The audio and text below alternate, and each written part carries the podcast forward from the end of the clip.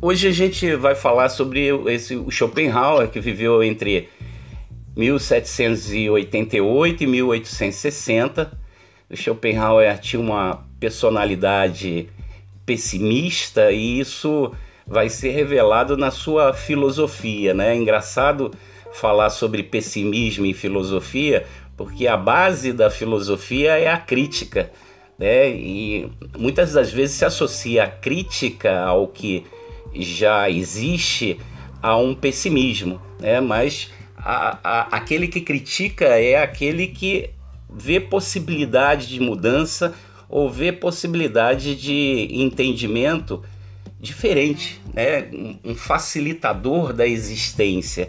Então, o filósofo é esse, é esse, essa ferramenta, essa tentativa de ser um facilitador dessa existência humana, né? Existência humana que para Schopenhauer é, é muito difícil. Schopenhauer também é chamado de o filósofo do sofrimento. Né? Ele entende a vida como sofrimento, embora aponte algumas saídas para, para amenizar esse sofrimento. É, Schopenhauer é contemporâneo do Hegel. O, o Hegel é uma referência filosófica da era moderna, e essa referência filosófica da era moderna acaba que transformando a vida do Schopenhauer numa vida é, sem reconhecimento, né? Um, um, reconhecimento que o Schopenhauer busca de forma veemente. É, ele chega a marcar suas aulas na universidade no mesmo horário do Hegel para poder questioná-lo, né? Mas suas aulas têm pouca, pouca, pouco acesso. E esse reconhecimento vai vir muito depois, né? Muito depois, é, ainda em vida ele tem algum reconhecimento, mas é, depois a gente entende, por exemplo, que o Schopenhauer vai produzir uma influência gigantesca na filosofia até os dias de hoje. Se e, e, principalmente influenciado pro, pelo Kant. Né? O Kant a gente falou anteriormente. Aliás, em toda filosofia, é sempre bom lembrar, em toda filosofia, o, o, o, o que se busca ali é entender da onde vem o conhecimento e se da onde é, vem esse conhecimento permite uma vida é, mais feliz. Né? Então, todo filósofo separa a sua filosofia entre é, a investigação, da onde vem o conhecer, como eu posso conhecer, e depois disso, como eu posso viver bem. É uma ética de cada um desses filósofos. Então, é, ao, ao investigar esse conhecer, obviamente que os filósofos vão fazer um contraponto a tudo aquilo que foi pensado anteriormente.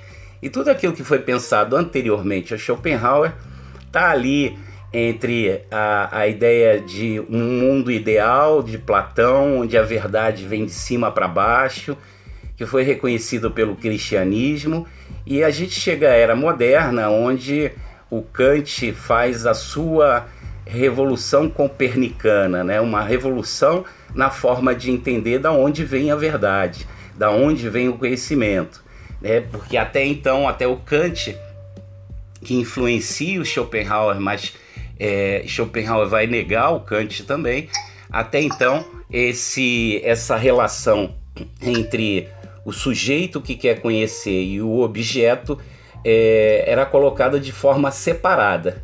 Então Kant consegue, de alguma forma, juntar essa ideia de que o sujeito e o objeto funcionam é, caminhando é, juntos, né? Então, é, mas sempre colocando a ideia de que o Kant é, é coloca como, como o, a régua medidora da verdade a razão. É, Schopenhauer vai romper também com esse modelo, né? ele vai é, construir o seu edifício filosófico a partir de um rompimento. A obra mais importante do Schopenhauer é o livro O Mundo como Vontade e Representação, onde ele expressa esse, essa ideia de, de busca da verdade, busca do conhecimento. O Kant, é, ele dizia que é, anteriormente, no mundo é, influenciado pelo idealismo, que havia uma busca incessante pela coisa em si, né? Aquilo que a, a nossa a nossa visão é algo inacessível. Por exemplo, então os filósofos tentavam explicar o infinito, tentavam explicar a existência de Deus. Kant, como um, um novo racionalista, né, ele vai entender que a razão ela não é capaz de buscar e de entender a coisa em si. O que ele chama de coisa em si é esse elemento inacessível, né?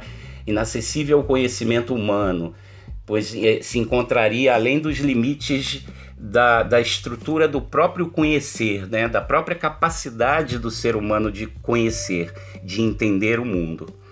É, e, e o Schopenhauer vai romper com isso estabelecendo a ideia de que não é o objeto por si só, de forma objetiva, que se apresenta para mim a verdade, e nem a razão é, kantiana, que é uma razão intermediada por essa verdade. Essa verdade se apresenta como um objeto e a razão vai ser aquela que vai é, interpretar se aquilo é verdadeiro ou não.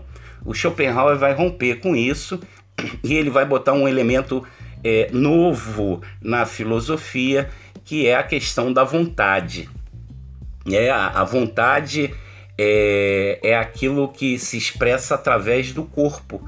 Né? O, o mundo como vontade e representação é a ideia de que nós temos um contato com esse mundo e esse contato com esse mundo não deve ser desprezado, não deve ser desprezível e, e esse contato com o mundo se dá através do corpo. Olha só, se se dá através da razão, eu tenho possibilidades no, no, meu mundo da consciência de pensar aquilo que bem entender. Se eu considero que a verdade, para obter a verdade, eu necessito do meu corpo no mundo, eu estou dizendo o quê? Eu estou dizendo que a minha existência é, é a minha própria essência. Então, aquilo que eu tenho contato com o mundo, aquele momento que eu tenho contato com o mundo, eu estou construindo a minha própria essência. Então, não há separação para o Schopenhauer entre aquilo que é existência e aquilo que é essência. Não há separação entre aquilo que é o objeto com aquilo que é o sujeito é, preparado para o conhecer a, a crítica que o Schopenhauer vai fazer então ao Kant é de que não existe um sujeito é, racional capaz de entender o mundo é, medindo tudo pela razão e nem tampouco uma objetividade que já o Schopenhauer já considerava ser tá superada, né? O mundo é vontade e representação, né? É, nesse mundo que é vontade e representação, o, o, o vai haver um rompimento com Kant, é, porque o Kant entendia que é, as coisas só poder, poderiam ser elaboradas na consciência, portanto, é, a consciência seria incapaz de entender o infinito, o Deus, coisas que estão além da possibilidade do pensamento, né? É, para o Schopenhauer, o mundo não é só o que pensamos, é também aquilo que nós sentimos. E essa é a grande crítica é, que o Schopenhauer vai fazer. Essa é uma crítica, por exemplo, que vai influenciar profundamente o Nietzsche, que vai vir ali no, no final do século XIX e que vai influenciar profundamente também a, a psicanálise, né? a consideração de que o ser humano não é só razão no mundo. Então, isso é também revolucionário para aquele tempo. Né? O Schopenhauer ele se declara ateu, mas tem muita influência nos estudos que ele vai fazer sobre as religiões orientais, basicamente o hinduísmo e o budismo. Por quê? Porque ele percebe que o ser no mundo é um ser movido pela vontade. E essa vontade traz para nós a angústia, a angústia de nunca poder alcançar é, a felicidade, né? Porque a, a vontade é o corpo, é a colocação do, do sujeito dentro do mundo e esse sujeito se relaciona com o objeto e esse mundo e sujeito ao mesmo tempo acabam por ser inseparáveis, né? É, é, a vontade é aquilo que caracteriza a universalidade, a importância que tem a vontade é, é se caracterizar por ele se ser no mundo. Esse ser no mundo é, vai se relacionar com um mundo movido pela vontade. É, o, o grande problema que a gente vai ver é que essa vontade traz angústia, né? um sofrimento é, que é inevitável, porque a vontade é a angústia de não ter. Né? O Schopenhauer é um filósofo que vai tentar elaborar o sentido da angústia que é angustiante para nós? É aquilo que nós não temos, seja um objeto ou seja um status né, na nossa vida, um status social. Essa busca permanente por algo que não temos é, traz para o Schopenhauer a ideia de que é, uma vida é uma vida angustiada. Então, se nós conquistamos aquilo que não temos, nós temos uma felicidade momentânea, porque ao conquistar aquilo que nós não temos, é, ao mesmo tempo é, nós vamos sentir uma frustração né, e um tédio. Imagina se tudo fosse possível na vida, gente. É, se tudo fosse possível na vida é, ser conquistado da forma como a gente deseja, é, nós certamente estaríamos numa, num, num, num sentido do tédio, né? Então, é, o que o, o Schopenhauer vai dizer é que nós estamos no mundo e o mundo se apresenta para mim a partir da minha relação com o mundo e essa relação não é uma relação somente racional. Essa relação é uma relação por várias outras coisas que estão submersas na consciência, né, que mais tarde no século XX vão chamar de subconsciente, né, aquilo que move o intuitivo, né, aquilo que está guardado, aquilo que é desejo.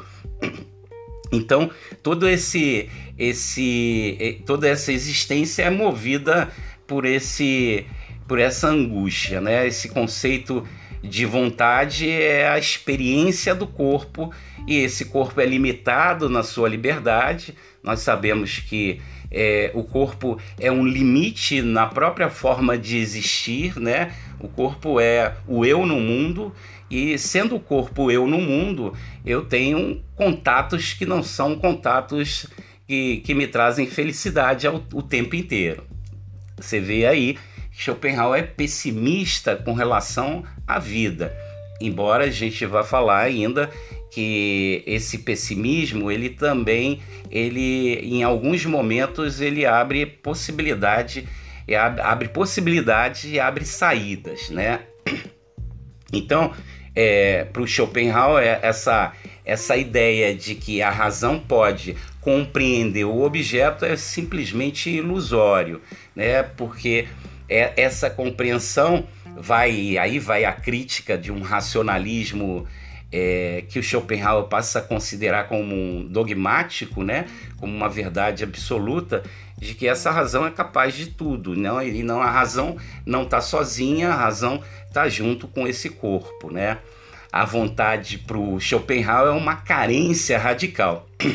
Eu desejo aquilo que não tenho, e quando conquisto aquilo que eu não tenho, eu entro em estado de tédio e passo a desejar outras coisas. Então a vida é movida pela vontade, a vida é movida pelos desejos, por desejos até que a gente não é capaz de compreender. Isso não é, não é verdade? É, essa expectativa de ter nos causa angústia e essa, é, e essa conquista do ter nos causa um tédio. É, é, quando a gente fala que Schopenhauer tem uma influência do hinduísmo ou de, do budismo, a gente está dizendo está é, tá pensando a, a, a, forma como esses religiosos se colocam no mundo, né? O que é, é a prática dessas religiões? É uma prática de tentar se afastar o máximo possível desse mundo. Não é o que o Schopenhauer vai propor como saída depois, mas se afastar do mundo porque o mundo provoca dor. Então, aquele estado onde eu me afasto do mundo é um estado onde eu me afasto do desejo, onde eu me afasto da vontade. Porque me afastando do desejo e me afastando da vontade, eu vou me afastar da dor. Né? Então, essa é a influência fundamental desse tipo de religiosidade oriental porque a causa primeira do homem, do, do ser humano, é o sofrimento né, é, e é a própria morte. Schopenhauer vai dizer que a angústia do ser humano é causada é, pela essa consciência que o ser humano tem de, de ter uma, uma vida limitada. Né? Então, essa vida que tem limite é uma vida que é, que, que, que vai me provocar dor. Né? Então, essa angústia por desejar, essa angústia por ter vontade de conquistar algo ou coisas, é, vai também dentro do contexto de que a vida é temporal. A vida tem um tempo limite de existência. É, como eu me purifico para o mundo? É, como eu coloco o meu corpo nesse mundo, um processo é, que eu reconheço essa, essa, esse mundo me causando dor. Então eu me afasto desse mundo. Não é propriamente o que o Schopenhauer vai propor, né? É, ele vai ser influenciado pelo entendimento da religiosidade oriental, que, que diz que a, a dor do mundo é, é a dor do desejo, da vontade. Os, as, essas filosofias, essas religiosidades orientais vão propor a, o afastamento desse mundo, mas o, o, Schopenhauer diz que há momentos onde eu me aproximo é, desse mundo de uma outra forma, é, que é a forma da purificação mesmo, né? É, se você pensar, por exemplo, na vida que a gente leva, dos desejos, né, da vida escolar até a nossa aposentadoria, é uma vida de desejo e uma vida de conquistas, e onde essas conquistas logo se tornam para nós como é, tarefas alcançadas, portanto, a, a, continuidade nos daria um tédio grande, então passamos a desejar outros status sociais, outras, outras coisas, e essas coisas e esses.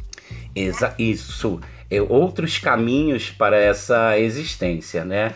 Então, a, a, se essa vontade gerador é, deve se anular, né? Então, é, por exemplo, a, a ideia de pobreza de, de, dissiparia essa vontade, essa, essa ideia de abandono das coisas materiais dissiparia essa vontade, portanto, dissiparia a dor.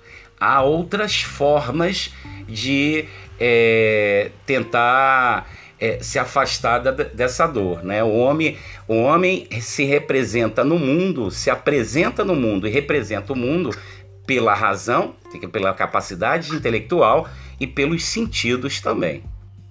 Essa é, essa essa colocação no mundo através dos sentidos e do intelecto é algo novo, né? Algo diferente, porque reconhecer os sentidos é também reconhecer que esses sentidos não são controláveis totalmente.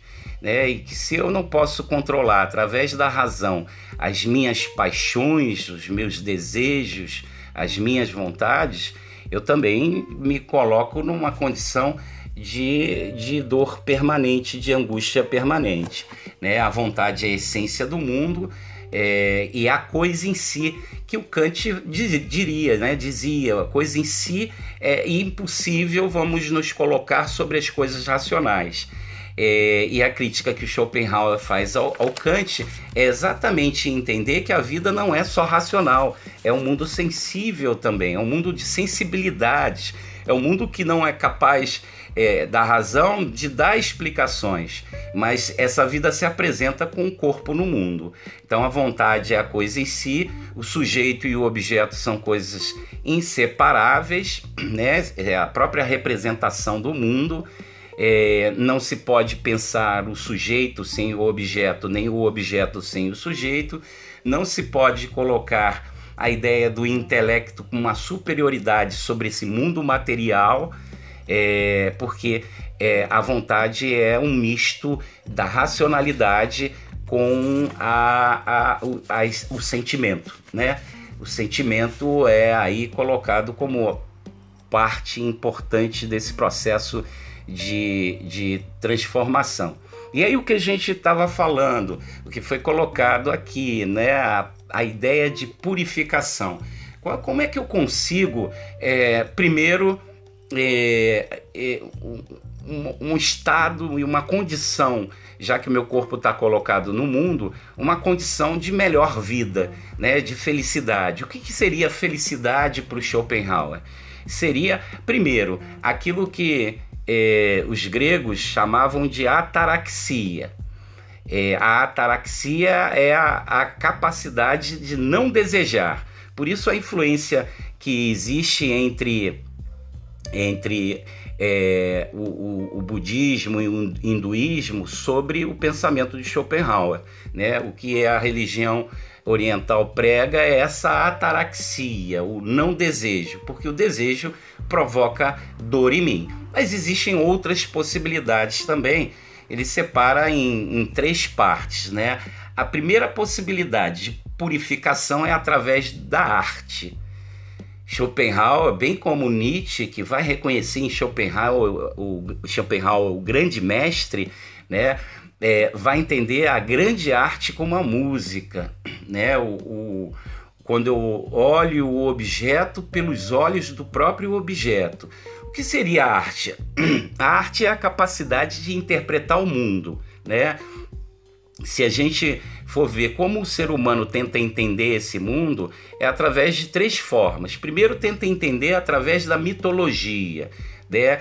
É, que são formas culturais é, limitadas para explicar o mundo. Então, o, o, os mitos acabam sendo referência, as referências primeiras para explicar essa existência humana. Então, explicações que muitas das vezes é, são comprovadas erradas.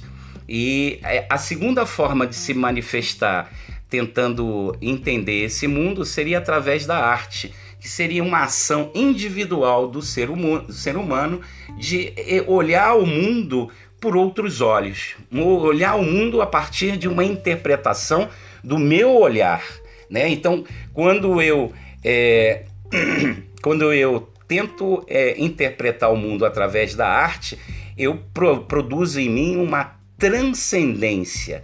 Né? A transcendência é esse ato de eu sair do meu corpo. Olha aí o corpo dando é, o, o corpo produzindo uma dor.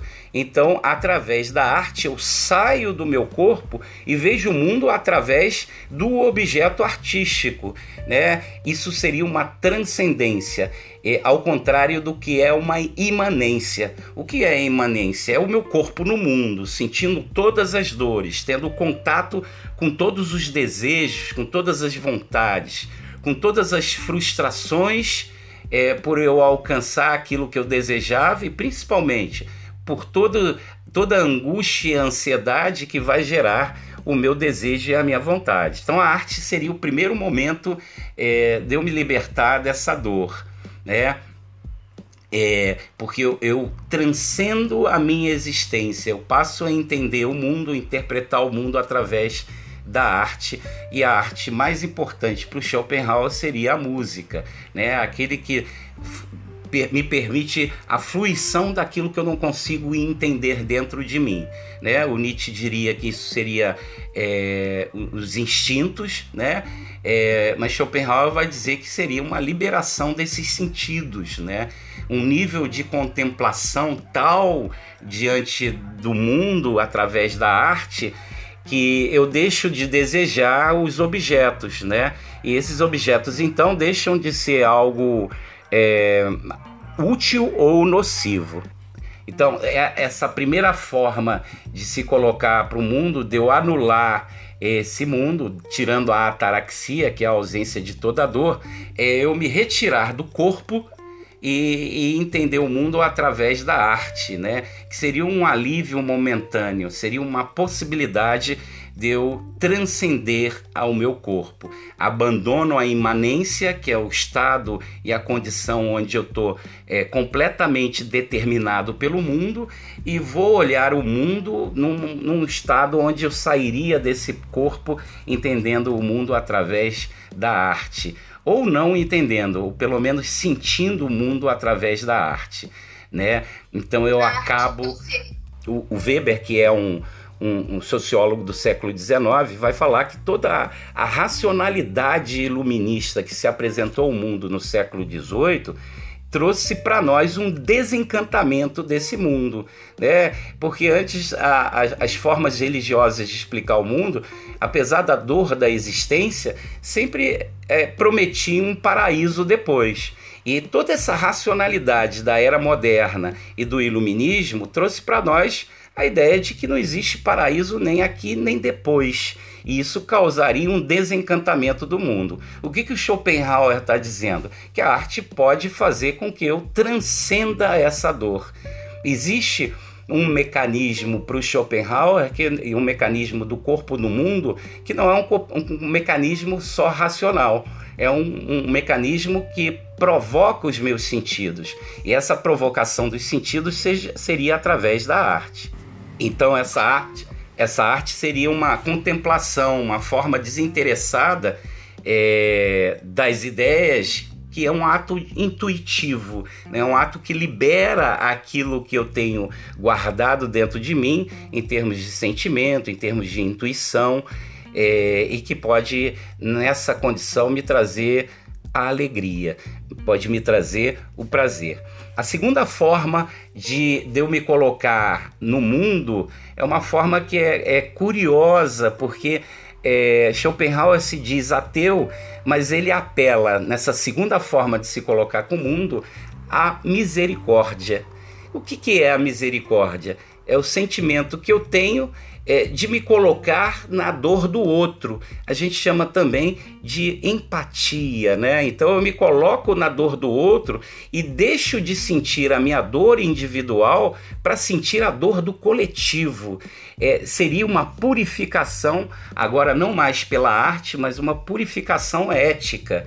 Essa purificação ética é quando eu me coloco, é, saio da minha condição de dor individual e me coloco para sentir a dor do mundo. Né? Então, quando eu vejo o mundo é, como um todo, eu vejo o mundo pela dor dos outros também. Eu tomo consciência é, de, de que sou um ser encaixado e enquadrado no mundo que é um mundo de dores. E aí eu sinto compaixão pela humanidade, né? É, acabo com a minha com o meu sofrimento individual sentindo as dores do mundo, que é um outro texto de Schopenhauer, um livro chamado As Dores do Mundo, né?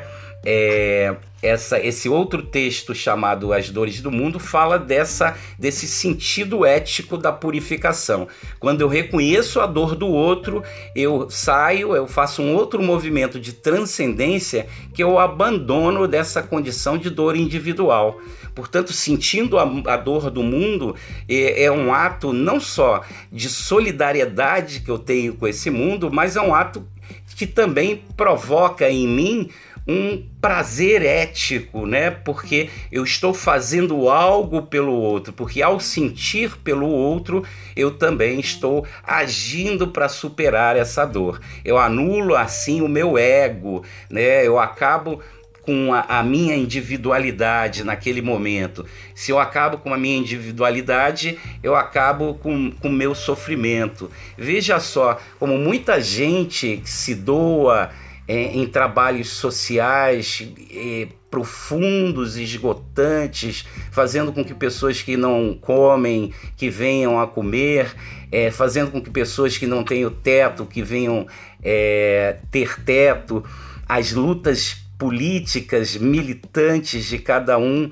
desses militantes que abrem mão da, da, das suas conquistas individuais, muitas das vezes, conquistas que poderiam vir facilmente por causa do reconhecimento é, que se tem desse militante, dessa liderança, ele abre mão disso para sentir a felicidade é, de é, ter misericórdia, compaixão, empatia, solidariedade e alteridade, que são formas onde eu abandono meu, minha condição individual e vou perceber a condição coletiva.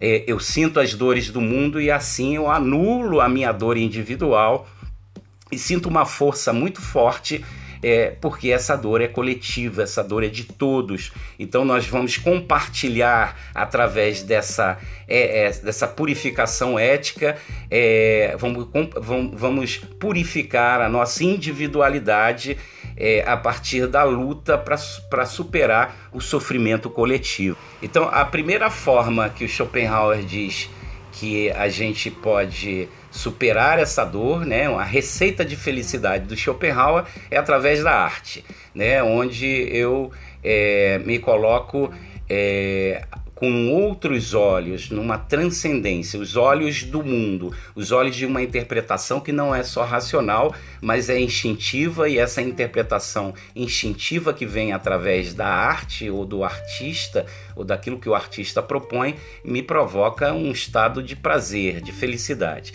O segundo momento é o segundo momento é, onde eu sinto uma compaixão pelo mundo.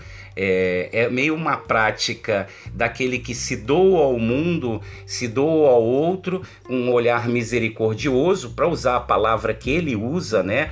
Olhos da misericórdia, é, e esse, esses olhos da misericórdia tendem a anular a minha dor individual e fazer sentir uma dor coletiva, e, e num estado de completa solidariedade entre todos de reconhecimento dessa dor.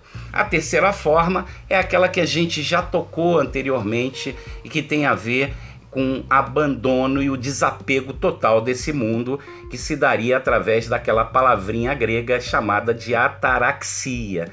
Essa terceira purificação, essa terceira condição de alcance da felicidade estaria na purificação ascética, o ascetismo. O que é o ascetismo? É quando eu abandono a vida para pensar numa condição é, de felicidade abandonando a vida. Preste atenção que Schopenhauer é, não vai reconhecer no suicídio, por exemplo, como algo, uma forma de libertação, né? Porque a, o abandono à vida aí, um, uma purificação ascética, porque eu abandono o mundo, poderia significar para alguns o suicídio. Schopenhauer diz que o próprio suicídio é motivado pela vontade. E se é motivado pela vontade, ele só pode produzir dor. Então, esse é um parêntese importante aí quando a gente está falando dessa purificação, desse desapego do mundo material. É, acredito que seja uma mensagem de felicidade para os dias de hoje, porque desapegar da vida material é entender que existem outros valores, né? Do crescimento ético, do crescimento intelectual, que nos traz o conhecimento moral, que nos traz a condição moral é, diferente daquela que nós estamos colocados. Então, esse ascetismo é uma palavra que é, é, explicada por outros pensadores, aí voltamos ao Weber. O Weber fala de ascetismo religioso. O que, que é uma vida ascética? Para o religioso, é o abandono da vida real e o encontro com a felicidade ou com a expectativa de felicidade no mundo do paraíso, depois da vida é, é o mundo da morte. O que Schopenhauer está dizendo não é isso, né? O Schopenhauer está dizendo que é possível essa, esse ascetismo dentro da própria existência, sem acabar com a vida, sem é, impedir a existência da vida.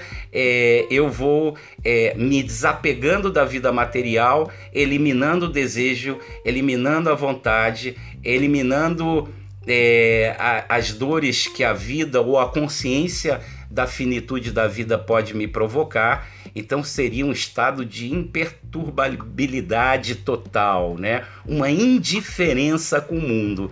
E aí é muito próximo, muito, mas muito próximo mesmo esse terceiro sentido da purificação, muito próximo da ideia do, das religiões orientais, desapegar do mundo.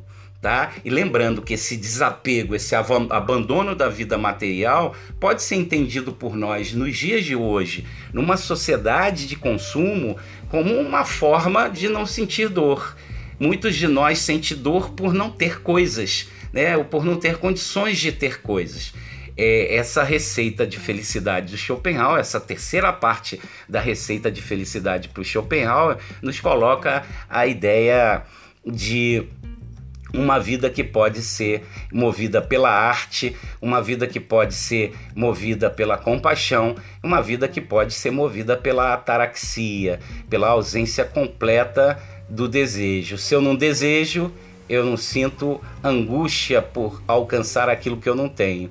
É, se eu não desejo, mesmo aquilo que eu conquisto, eu não vou sentir um tédio é, por ter conquistado aquilo e desejar outra coisa. Então, é, a, a, a ideia de purificação ascética seria um desapego desse mundo material. Lembrando que, para o próprio Schopenhauer, suicídio é movido pela vontade. A vontade de não ter dor é a própria dor. Então, se eu vou acabar com a minha vida, eu vou eliminar é, ou, ou, tentar eliminar uma dor através de uma outra dor. E porque pro, pro Schopenhauer não faz sentido algum. Então essa vida ascética é uma vida de abandono do mundo. Então, resumindo as três formas de superar essa dor movida pela angústia. A primeira é pelos olhos da arte, onde eu abandono o meu olhar individual e vou ter um olhar é, fora do meu corpo.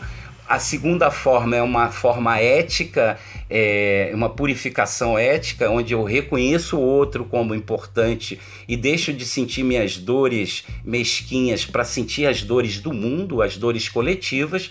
E a terceira forma seria um abandono, uma purificação ascética, né, que significa abandono, é, e me colocar numa condição é, onde a vida material não tem impacto nenhum para mim, é indiferente para mim. É lógico, para gente que fala de filosofia, é, a ideia de transformação é muito presente. Né? Então, é, seria a ideia de transformação contrária à ideia de abandono desse mundo. Mas, é, sem dúvida nenhuma, o Schopenhauer vai influenciar é, as formas individuais de abandono da dor e de alcance daquilo que é o que busca sempre a filosofia, que é o alcance da felicidade. A superação é, das dores do mundo está na felicidade. Como eu alcanço a felicidade? Primeiro, sabendo aonde está a verdade. Segundo, tentando ou eliminar ou superar essa dor através de um mundo verdadeiro, um mundo que me traz segurança, a, a partir é, do alcance de uma vida ética, de um projeto ético, e onde a felicidade seja a pauta do dia a dia.